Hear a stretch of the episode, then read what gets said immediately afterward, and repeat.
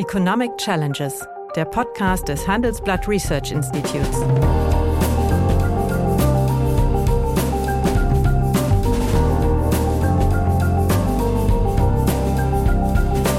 Bert Rürup, der Chefökonom des Handelsblatts, diskutiert mit Michael Hüter, dem Direktor des Instituts der deutschen Wirtschaft, wöchentlich aktuelle wirtschaftliche Herausforderungen für Deutschland wie für die Weltwirtschaft.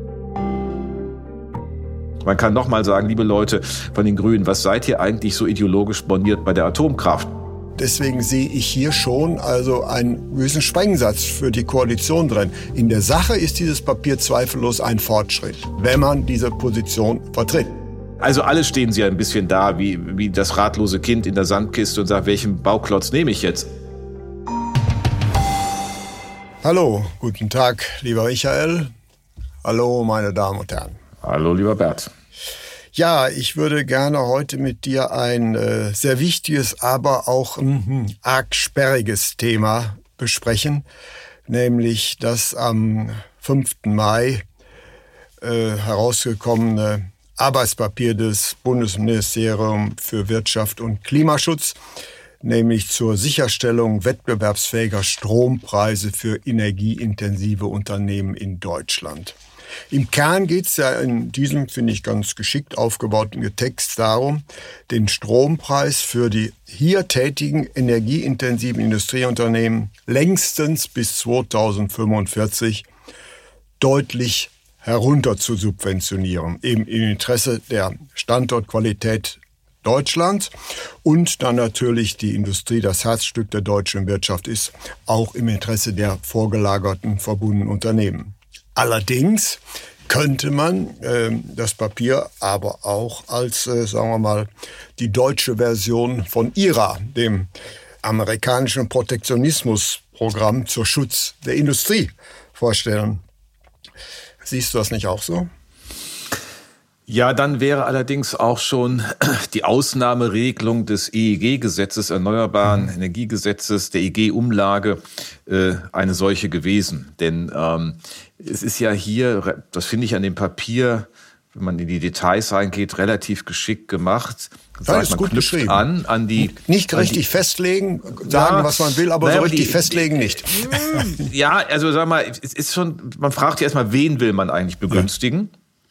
Und äh, dann sagt man, dann nimmt man die, die in der besonderen Ausgleichsregelung früher EEG-Umlage mhm. und äh, später heute nur noch in der Kraft-Wärme-Kopplung enthalten sind. Das heißt, also man nimmt den gleichen Unternehmenskreis und setzt im Grunde das fort, was in der EEG-Umlage auch schon gemacht wurde, nämlich den Energieintensiven einen ähm, geringeren oder eine Entlastung zu gewähren. Ich meine, vorangestellt ist ja erstmal die Frage, Bert, warum macht man das eigentlich? Ja. Ähm, und das ist auch in dem Papier angesprochen, allerdings ist dieser Teil lückenhaft. Natürlich ist es so, dass der Ausbau von Erneuerbaren, von Windkraftanlagen jetzt beschleunigt wird, aber selbst die Beschleunigung führt dazu, dass es so die These bis 2030 in jedem Fall dauert, denn dieser Industriestrompreis, dieses Instrument, was zunächst im Blick gerät, soll ja äh, in diesen sieben Jahren bis 2030 Anwendung finden. Danach so eine Art Transformationslösung über Klimaschutzverträge und direkte ähm, Versorgungsverträge einzelner Anbieter mit der mit Industrien.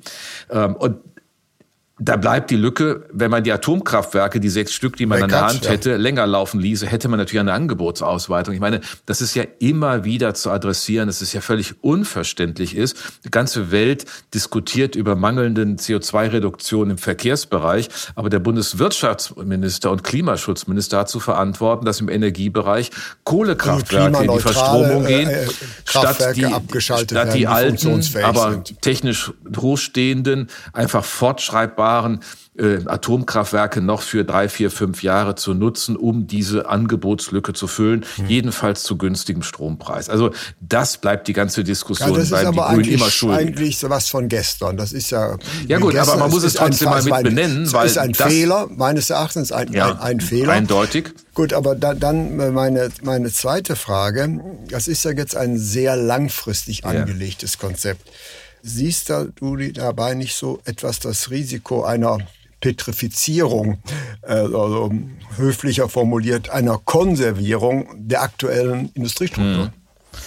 Ja, ähm, es hat zwei Seiten. Das mhm. eine ist mit dem äh, Datum oder mit dem Jahr 2030 wird ja nahegelegt, dass die Ausbaupläne dann so weit umgesetzt sind und die Brücke, das Gegen, sozusagen das Stück, der, der Brückenlandekopf mhm. auf der anderen Seite ähm, entsprechend schon erkennbar ist und dass das nicht in Frage steht.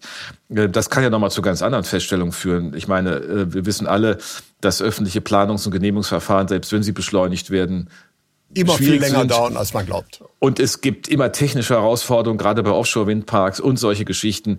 Dann fehlt die Infrastruktur in, bei Südlink und was weiß ich. Aber die tun ja so, als wäre 2030 alles gut. Das muss man auch mal sagen. Das ist die eine und 2030 ist sehr, sehr nahe, wenn man das die. Dynamik der deutschen das, Umsetzungspolitik von Vorhaben ja, ansieht. Deswegen also, sage ich das. das ja, deine Frage auf die Konservierung ja und nein. Also ich sag mal, man äh, hängt jetzt ein bisschen an, wie man hier äh, das subventionieren will. Man will ja nicht 100 Prozent des Stromverbrauchs in den Erneuerbaren, sondern nur 80 Prozent. Ja. Und dann auf 6 Cent. Diese 6 Cent kann man, soweit ich das richtig verstanden habe, technisch damit begründen, dass das die langfristigen Gestehungskosten bei Offshore-Wind sind, also das günstigste, was wir haben können. Ähm, das, insofern ist das nicht unplausibel. Und dann wird die Differenz nicht zu dem tatsächlich verhandelten äh, Industriestrompreis der jeweiligen Branche äh, subventioniert, sondern der Börsenstrompreis. Das heißt also das, was jeweils an der Börse mhm. sich aus dem Marktgeschehen heraus ergibt. Das heißt ja auch, wenn beispielsweise der Ausbau, nehmen wir das mal ganz optimistisch an, schneller vorankommt, der Börsenstrompreis schneller sinkt, Gut. sinkt auch der Subventionsbedarf. Also ich will damit sagen, von der Anreizlogik ist das Papier ja durchaus durchdacht und das sind Dinge, die passen.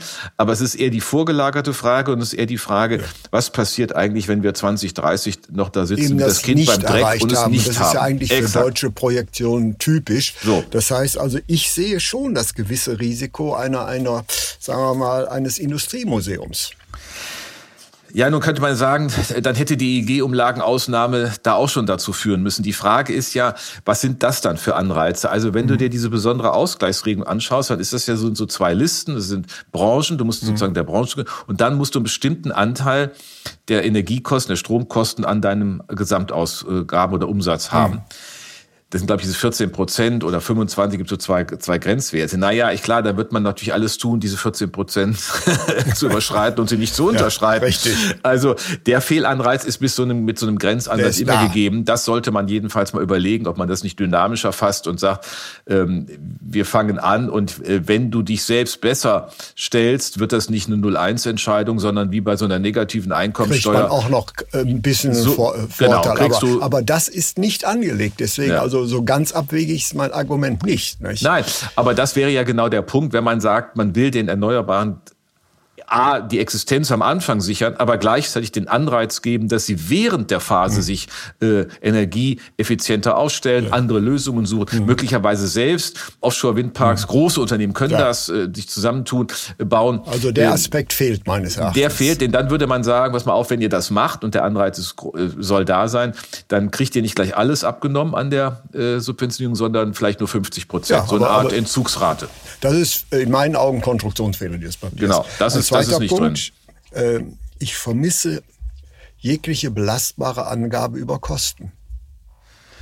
Ja, da sind die natürlich gebrannte Kinder. Ich meine, denk mal dran, was die Kalkulationen für die Gaspreisbremse und Strompreisbremse, als die im letzten Herbst, Winter ins Gesetzbuch kam, da ist man von 95 Milliarden Euro Gesamtkosten ausgegangen. Mhm. Wir liegen jetzt wahrscheinlich bei weniger als einem Drittel des Betrages, weil keiner zumindest in dem Zeitpunkt erwarten mhm. konnte, dass von den sowohl äh, bei, bei Gas, aber auch bei Öl, äh, bei anderen Preisen die Energie so runtergehen auf den Weltmärkten, wir ein entsprechendes Überangebot haben. Wir haben ja selbst wieder bei Diesel, wenn man das nochmal auch mit, also das ist ja nur ein Signal für Normalisierung mhm. von Märkten, über Reaktionen der, der Anbieter, die sehr viel mehr gekauft haben, auf einmal die Situation, dass Diesel wieder 16 Cent und mehr günstiger ist als das Normalbenzin. Nach einer kurzen Unterbrechung geht es gleich weiter Bleiben Sie dran. Die deutsche Wirtschaft steht am Scheideweg. Um wettbewerbsfähig zu bleiben, müssen Unternehmen wichtige Transformationen anstoßen. Ab dem 24. April diskutiert die Restrukturierungsbranche Strategien für die Zukunft von Unternehmen. Mit dabei sind unter anderem Dr. Thomas de Maizière, Evelyn Freitag und Professor Dr. Ulrike Malmendier.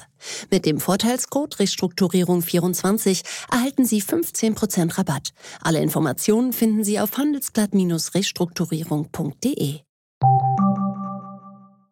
Und insofern sind diese jetzt genannten äh, 25 Milliarden, glaube ich, in dem Papier, ich sag mal, das ist, ist, ist eine Hausnummer. Ne? Du kannst es nicht wirklich äh, groß schätzen.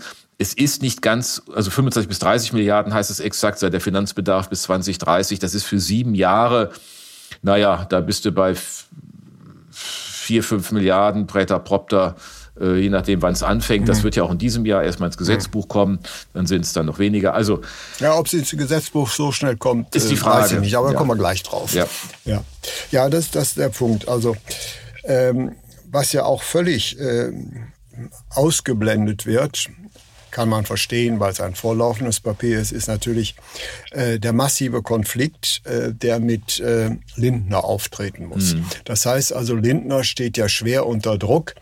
Äh, er will also die Schuldenbremse einhalten und, und, und. Äh, und äh, der Haushalt, was er vorsichtig formuliert, entgleitet ihm, sagst du das mal ganz vorsichtig ja. sagen. Das heißt also, ähm, das Kostenelement wird hier denke ich, äh, deutlich heruntergespielt. Naja, Sie, Sie, Sie ignorieren es nicht ganz. Es das heißt ja, ich zitiere mal, allerdings sind die rechtlichen Hürden ja. für die Nutzung des Wirtschaftsstabilisierungsfonds hoch. Eine verfassungsrechtlich ja. saubere Lösung erfordert zwingend neue parlamentarische Beschlüsse. Das ja. ist meines Erachtens schon eine Antwort auf die zwischenzeitlichen Äußerungen von Lindner, der immer darauf hingewiesen hat, wir können nicht einfach Mittel umwidmen.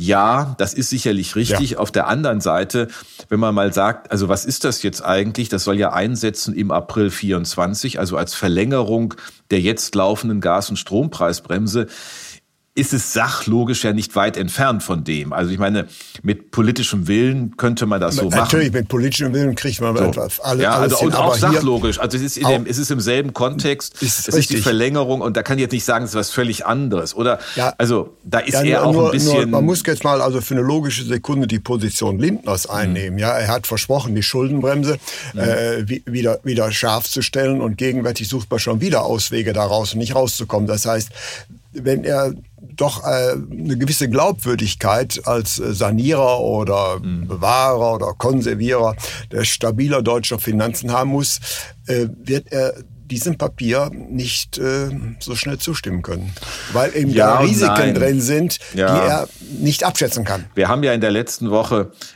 mit, ja. für unsere Hörer über die EU-Fiskalregeln gesprochen.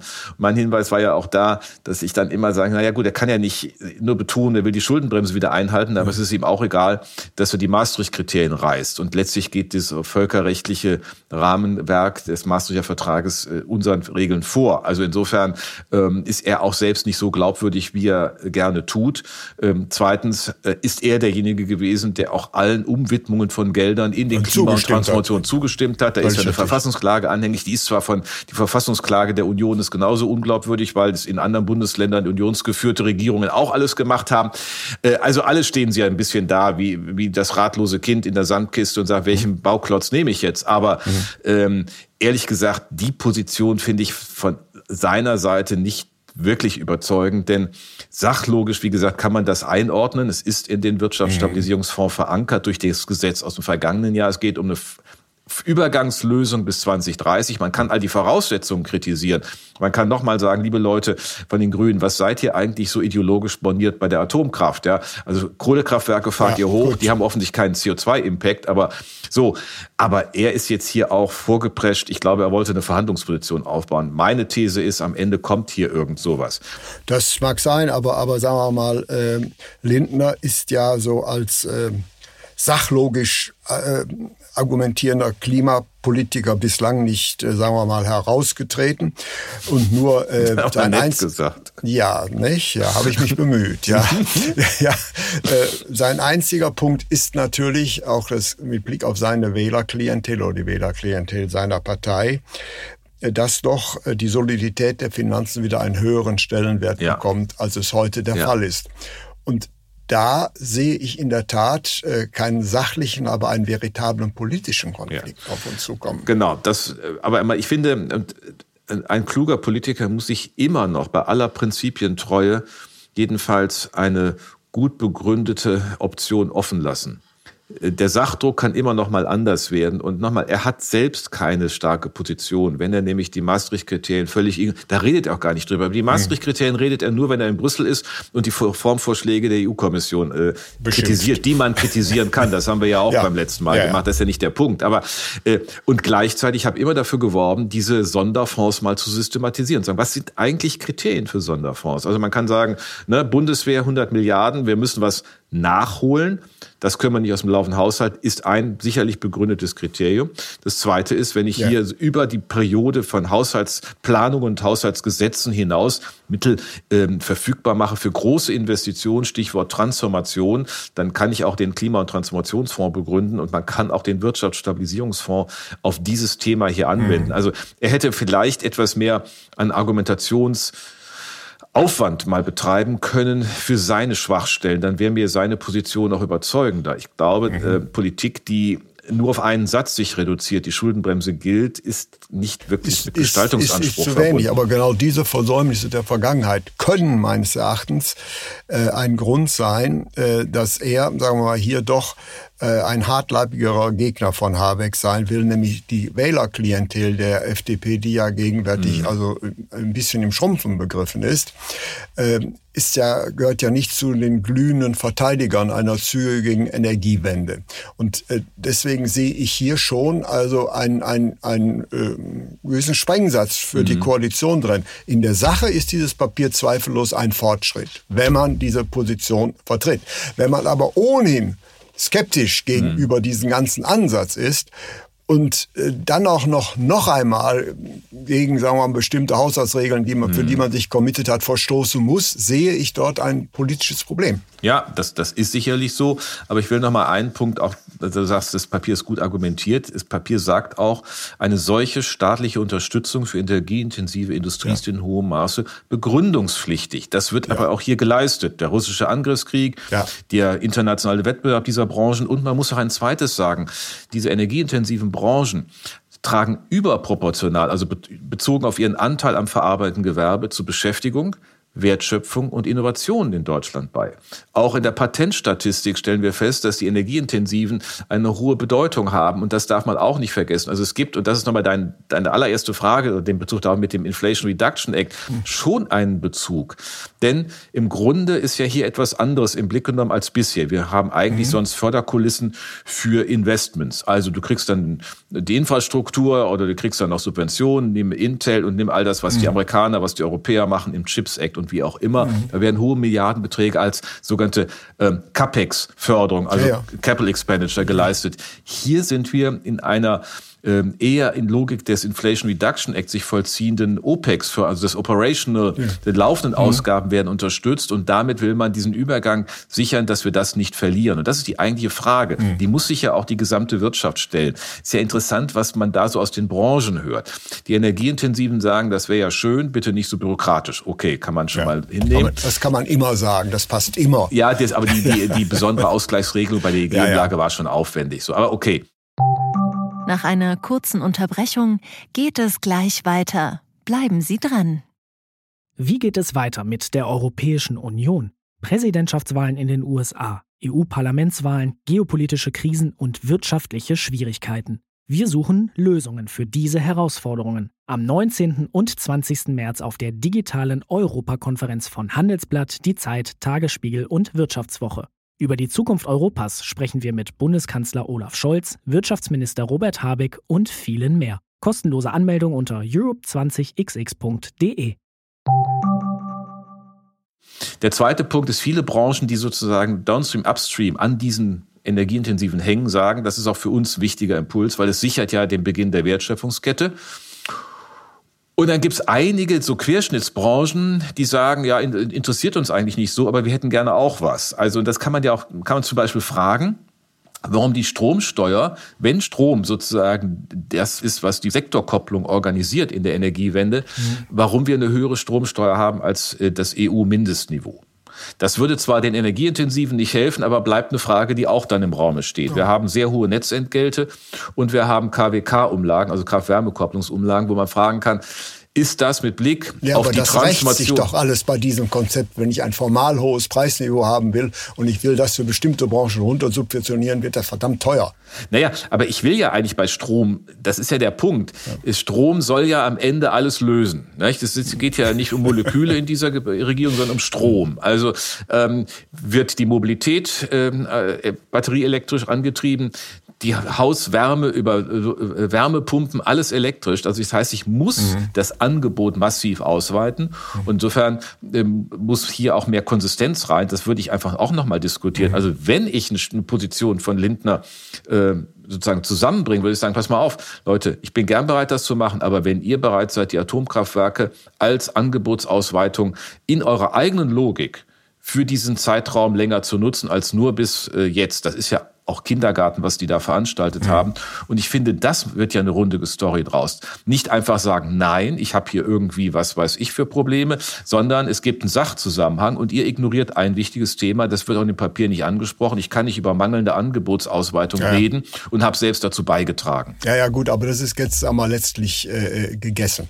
Nee, ein, ein Bert, nein, warum soll das gegessen ja, sein? Ja, nur, weil, also, nur weil der Bundeskanzler, ich meine, sorry, dann, dann ist er halt auch in der Bredouille. Äh, irgendwie muss man mit dem Thema doch umgehen. Die Frage ist doch, wollen wir das alles einfach hinnehmen und sagen, wo gucken wir mal, wie was wir alles so verlieren? Im Augenblick sehen wir ja schon in erheblichem Maße, dass äh, Allokationsentscheidungen Richtung Nordamerika, Richtung gehen, USA, Kanada deutlich. gehen. Und was heißt Deswegen das habe ich ja Verständnis für dieses Papier. Das auch, ist ja mein um Punkt da, auch. Um aber da so eine Art Countervailing Power Genau, so da da eine Perspektive zu eröffnen. Ähm, und äh, dann auch zu sagen, das kriegen wir gut hin, aber dann muss der Staat auch in der Verpflichtung sein, Angebotsausweitung zu organisieren. Mhm. Ja, jetzt äh, frage ich dich mal als äh, Homo politicus, ähm, wird dieses Gesetz wirklich in dieser Legislaturperiode, dieser Entwurf äh, Gesetzeskraft erlangen? Ich bin da äh, der Meinung ja, weil es eine am Ende doch eine breite äh, Erkenntnis gibt, dass wir nicht einfach dilatorisch mit der Frage mhm. umgehen können, ähm, was ist mit den energieintensiven mhm. Branchen, was ist mit deren Bedeutung für die Wertschöpfungskette. Wir machen gerade mit Frontier Economics und äh, jetzt in der Zukunft ein Gutachten dazu. Das ist nicht einfach herauszufinden, aber was man beispielsweise schon rausfindet in den Rechnungen ist, dass selbst bei dem Ausbau der Erneuerbaren wir langfristig höhere Gestehungskosten haben werden als viele andere Länder, die günstigere Voraussetzungen für erneuerbare. Energien haben. Das wird zwar den, niedriger sein als das, was durch Gas und, und, und, und Kohleverstromung mhm. äh, an Preisen gesetzt wird, wenn in der Merit Order es notwendig ist, vor allem Gaskraftwerke reinzunehmen.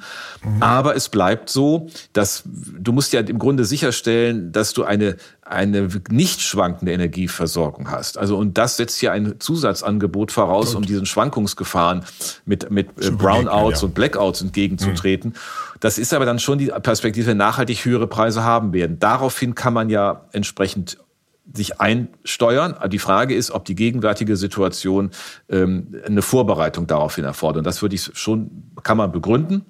Die andere Frage ist, was heißt das dann alles für die Wasserstoffwirtschaft, wenn dann die Contracts for hm. Difference ja. gemacht werden und die Spezialverträge? Das ist alles auch noch in, on hold und auch nicht so richtig gelöst, ist mein Eindruck. Aber ähm, Direktverträge sind sicherlich ein Thema. Ich hab, war letztens bei einem großen äh, Einzelhandelsketten, äh, Kette, äh, sag mal nicht, wer das ist. Und da war ich ganz begeistert, erzählen die, die haben eine eigene Energietochter, die Offshore-Windparks baut. Echt? Ja. Um diese, ja, das ist ja, ja das Einspeisen ja. zu günstigen Konditionen. Das wird, also diese Direktverträge oder Direktlösungen, mhm. das wird auch für die Industrie ein Anreiz sein müssen. Und deswegen sind wir noch bei dem, bei einer klugen Gestaltung. Da kann man auch noch Ja, ich, ich, hoffe, ich hoffe, äh, dass das so im Prinzip mhm. durchgesetzt wird im Interesse eben, wie gesagt, des Wirtschaftsstandorts Deutschlands.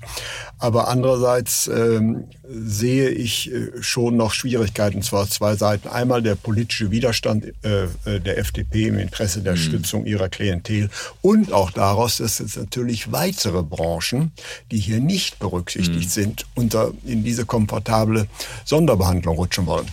Ja, aber da muss man fragen nochmal, welche Rolle weisen wir dem Strom zu und dem Strompreis? Ja. Und dann ist sicherlich erklärungsbedürftig, warum die Stromsteuer bei uns höher ist als in der EU die Mindestbesteuerung. Also ja. das sind ja so Themen, die kann man nicht ignorieren. Und bei den Netzentgelten, solchen Dingen ist ja auch eine, ein Bewusstsein darüber, dass hm. man darüber ähm, wenigstens mal eigentlich. reden muss. Ich glaube aber, dass die, das Wählerklientel der FDP ja nicht nur ein Klientel ist, das den Satz, die Schuldenbremse gilt, gutiert, mhm. sondern auch eigentlich ganz äh, äh, ausgeprägte Interessen an einer wirtschaftlichen Dynamik des Landes hat. Ja, aber sie sind weniger, äh, sagen wir mal, Vertreter der Großindustrie, sondern einer etwas anderen Wirtschaftsstruktur. Ja, Familienunternehmen schon ja. auch. Und äh, die müssen halt sich auch da mal positionieren, denn ähm, mhm. das alles muss ja gerahmt werden, auch durch eine weitere kluge Politik, internationale Märkte zu entwickeln. Also ich will sagen, ich glaube, dass das Thema ist auch richtig, dass es jetzt auch mit so einem Papier in diesem Jahr vorgelegt wird, denn der Handlungszeitdruck ist ja überschaubar. Ich meine, das ist äh, äh die jetzigen Regelungen laufen bis Ende März 24, also ab April 24 geht es um eine Neuregelung oder Anschlussregelung. Mhm. Und ähm, ehrlich gesagt ähm, habe ich manche Reaktionen äh, auf dieses Papier auch nicht verstanden, weil so nach dem Motto, jetzt wird das als äh, neue Qualität der Subventionierung, naja, dann hätten die gleichen Akteure aber auch gegen die ja. Ausnahmeregelung bei der EEG-Umlage sein müssen. Also ich äh, finde das Papier aus politökonomischen Gründen äh, gut. Mhm. Es ist ich finde es sehr geschickt, mhm. weil es an strategischen Stellen interpretationsoffen ist. Ja. Und das ist eine gute Voraussetzung, zu einem Konsens zu kommen. Deswegen ist das für mich eines der besseren Papiere, die aus dem Hause Habeck gekommen ja. sind ja. bislang. Vorsichtig formuliert. Man könnte das auch anders formulieren, aber ich formuliere es mal so. Deine Ansicht? Ja, ich will dem gar nicht widersprechen. Es ist ein guter Ausgangspunkt. Wir haben ein paar Dinge identifiziert, wo man auch über die Anreizregeln sozusagen in der Dynamik äh, des, des Prozesses besser nachdenken kann oder besser äh, Rahmen setzen kann. Aber ich hab, will da gar nicht widersprechen und insofern äh, macht es auch aufmerksam auf ein Thema, was jetzt im Mittelpunkt gerückt werden muss. Wir müssen eigentlich fragen, wie wir den Strukturwandel wirklich auch rahmen und nicht nur irgendwie hier was machen, da was machen, hier ein Verbot, da ein Verbot, sondern wir brauchen Anpassungszeiten. Und was ich eigentlich, was man im Grunde drüber schreiben muss, die Politik ist auch unglaublich dann in der Pflicht, denn dann muss sie auch 2030 die Angebotsausweitung hinbekommen haben. Dann müssen diese ganzen Offshore-Windkraftanlagen nicht nur in der Nordsee und der Ostsee stehen, sondern auch die Anbindungen an das Leitungssystem. Und das ist ehrlich gesagt, Bert, noch ein ziemlicher. Ritt. Also, wenn ja, du überlegst, aber, Nord, wie heißt das, Südlink, diese, das ist, sollte ja irgendwann mal da, damit Bayern auch was mhm. bekommt. Naja. Es ist, ist sportlich, aber erst in der übernächsten Legislaturperiode ja, fällig. Also. Das ist dann fällig. Eins vielleicht noch, ein letzter Gedanke, weil ja. das ja noch nicht mit, es ist natürlich auch, bettet sich auch ein in die Frage des Strommarktdesigns. Also bisher haben wir ja einen einheitlichen, wollen wir möglicherweise die regionalen Vorteile den regional domizilierenden Unternehmen auch durch Direktverträge, also das sind ja auch Veränderungen, die auch in die Diskussion mit reingehören und es mag ja auch sein, dass man dann feststellt, der Subventionsbedarf wird hier schneller zurückgehen, wie wir es auch bei der Gas- und Strompreisbremse erlebt haben, weil einfach Marktdynamiken dann auch größer ja. sind. Ja, also ein geschickter Vorschlag, allerdings noch nicht ausformuliert. Das kann im politischen Geschäft von Vorteil sein. Vielen herzlichen Dank für das konstruktive Gespräch ich danke heute. dir. Ja, meine Damen und Herren, wenn Ihnen die Gespräche, die wir führen über ökonomische Themen gefallen, dann habe ich dann noch ein neues Angebot für Sie, was Sie interessieren könnte. Nämlich mehr Aktuelle Wirtschaftsinformationen finden Sie unter handelsblatt.com slash global und natürlich in den einschlägigen Hinweisen in meinem wöchentlichen Newsletter der Chefökonom. Liebe Hörerinnen und Hörer, wenn Sie Lob, Kritik oder Themenwünsche haben, dann schreiben Sie uns doch gerne oder schicken Sie uns eine Sprachnachricht an chefökonom@handelsblatt-research.com. Die Adresse finden Sie auch in der Folgenbeschreibung.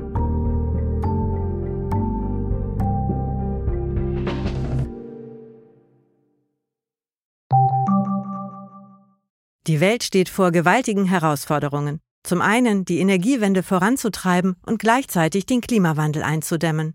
Und auch der Energieträger Wasserstoff gewinnt weltweit immer mehr an Bedeutung. Doch wie geht es weiter? Erfahren Sie mehr auf dem Handelsblatt Wasserstoffgipfel 2024 am 12. und 13. Juni in Essen. Infos unter handelsblatt-wasserstoffgipfel.de. Mit dem Vorteilscode Wasserstoff 2024 erhalten Sie einen Rabatt von 15 Prozent auf die Tickets.